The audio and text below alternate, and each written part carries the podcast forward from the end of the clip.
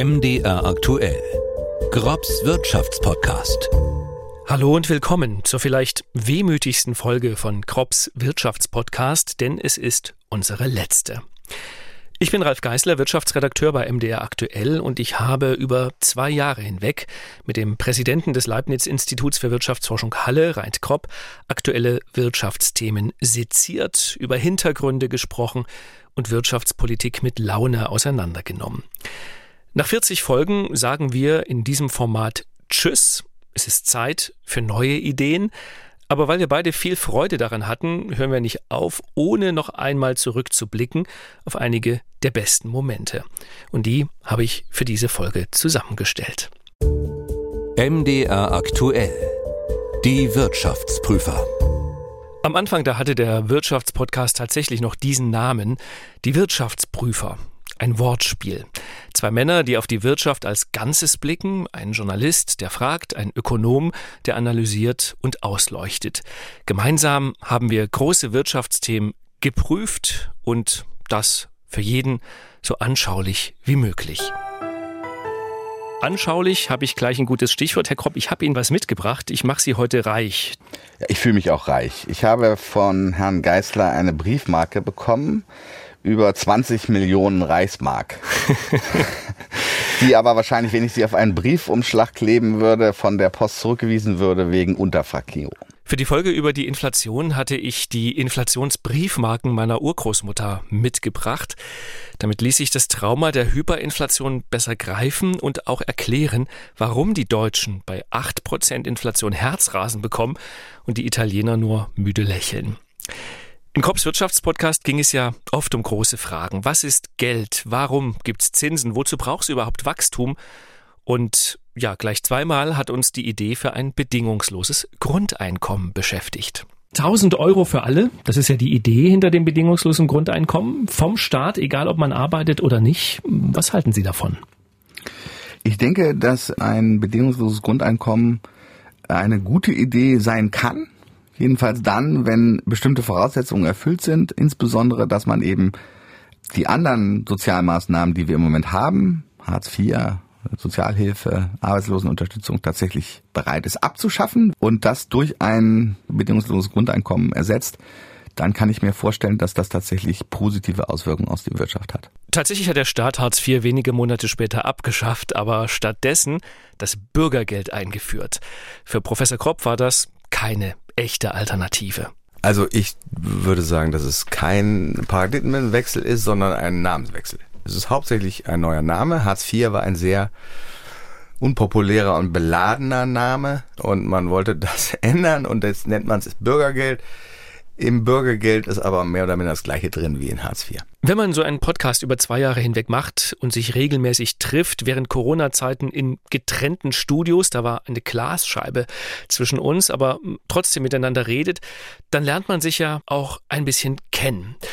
Und so habe ich erfahren, dass Rein Kropp tatsächlich über Steuern promoviert hat. Wenn man über Steuern promoviert, sehnt man dann jedes Jahr den Tag herbei, an dem man wieder seine Steuererklärung machen darf? Oder ist das für Sie jetzt auch nicht so ein super angenehmer Job? Also ich gebe zu, dass ich meine Steuererklärung nicht selber mache, sondern nur einen völlig ungeordneten Haufen von Belegen an meinen Steuerberater weiterreiche. Ein Ökonom ist eben auch nur ein Mensch. Zu den Dauerbrennern in Kropps Wirtschaftspodcast gehörte das Thema Staatsschulden. Immer wieder haben wir über sie gesprochen, denn der Staat benötigte immer mehr Geld für Rettungs- und Hilfspakete. Erst kam Corona, dann der Ukraine-Krieg und schließlich die Energiekrise. Kann man denn sagen, wie viele Schulden Deutschland maximal machen könnte? Also wo ist so das Limit, wo Sie als Ökonom sagen, da wird's ungemütlich? Das ist schwer zu sagen. Es hat eben damit zu tun, was wir erwarten, wie sich die deutsche Wirtschaft in den nächsten 20 Jahren, also solche, solche Anleihen sind ja langlaufend, also die haben eine, eine Frist von 10 Jahren, 20 Jahren, sogar 30 Jahren, wie sich die deutsche Wirtschaft in diesem Zeitraum entwickeln wird. Generell ist es so, dass eben die Schulden nicht schneller steigen sollten als das Bruttosozialprodukt. Dann ist alles gut.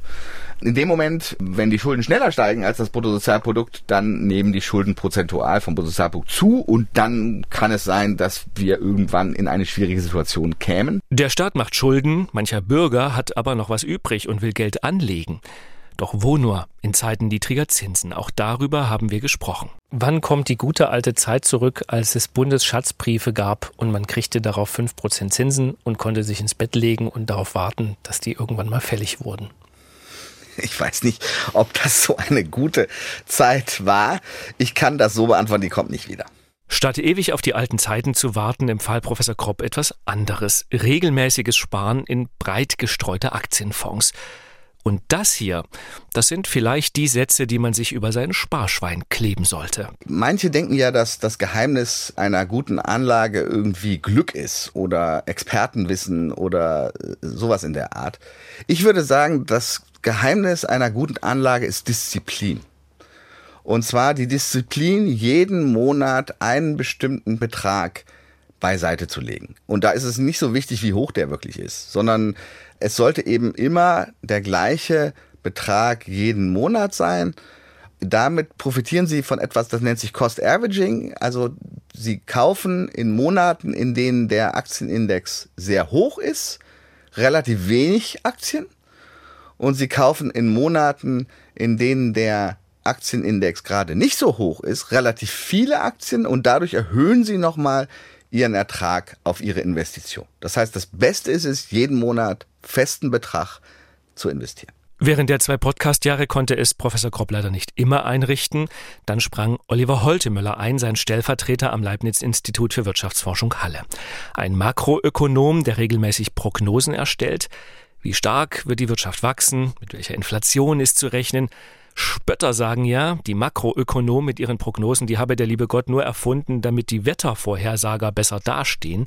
Holtemöller konnte darüber lachen und er räumte ein, dass natürlich keine Prognose perfekt sei. Das ist auch nicht verwunderlich, denn auch Ökonomen kennen die Zukunft nicht, sondern wir versuchen mit empirischen Modellen, die die Vergangenheit abbilden, eine Aussage über die Zukunft zu machen.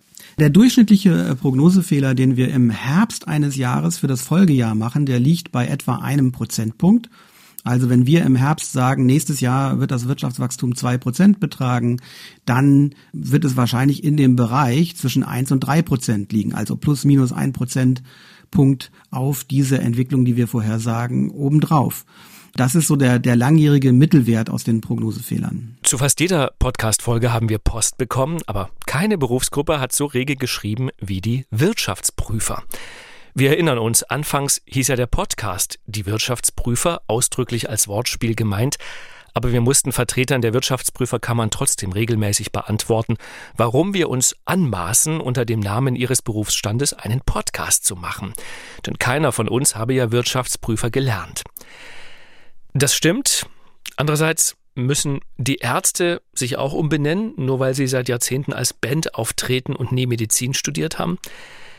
Wir haben jedenfalls viel über unseren Namen nachgedacht und am Ende dann doch freiwillig und ohne Zwang entschieden, den Podcast nochmal umzubenennen, nach dem Mann, der ihm seine Prägung gegeben hat, Reint Kropp. Ein Mann, mit dem man wahrscheinlich anders als mit Wirtschaftsprüfern wirklich über alles reden kann. Herr Professor Kropp, bekommen Sie, was Sie verdienen?